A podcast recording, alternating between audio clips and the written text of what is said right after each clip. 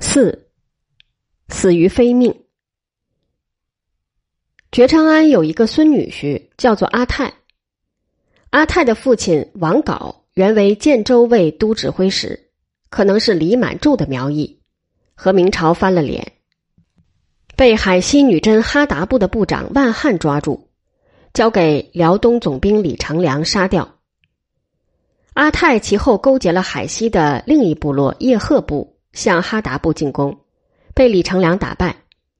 阿泰又到沈阳附近去掳掠，李成梁决心将他根本解决，准备毁灭他的根据地古勒城。觉昌安听到消息，便率领儿子塔克士与孙儿努尔哈赤到古勒城，去劝阿泰不必再与明朝为敌，以免吃亏。阿泰尚在迟疑，李成梁的大军已经开到，把古勒城围了。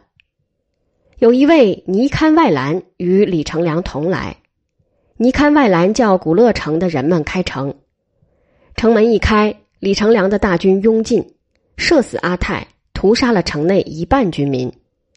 觉昌安与塔克士也死在其中，努尔哈赤侥幸豁免。努尔哈赤是怎样脱险的？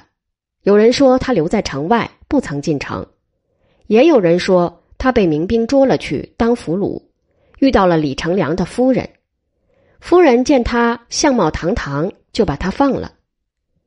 我看，既然觉昌安、塔克士等人都进了城，努尔哈赤不至于单独留在城外，他可能是在当了俘虏以后才被李夫人放走的。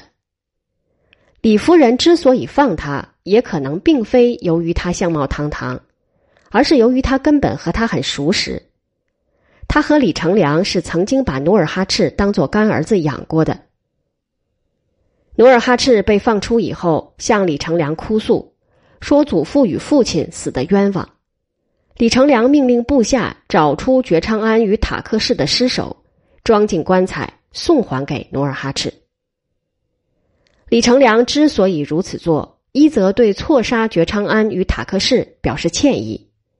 二则也是安慰这一位等于是自己儿子的青年。至于努尔哈赤在血统上不是汉人，李成梁倒并不在意。李成梁自己也不是百分之百的汉人，他的高祖李英是来自朝鲜的朝鲜人。努尔哈赤却忘不了民兵杀了他的祖父与父亲之仇。